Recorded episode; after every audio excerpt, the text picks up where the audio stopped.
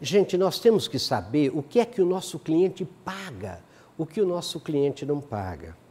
É uma maneira rude de eu dizer o que ele valoriza, o que ele não valoriza, porque o cliente só paga a mais por uma coisa que ele realmente encontre como valor para ele, senão ele não paga. E a maioria das diferenças de valor percebidas pelos clientes entre empresas concorrentes, entre fornecedores concorrentes, tem sido o preço. Por isso há tanta briga pelo preço, porque a única diferença percebida de valor tem sido o preço.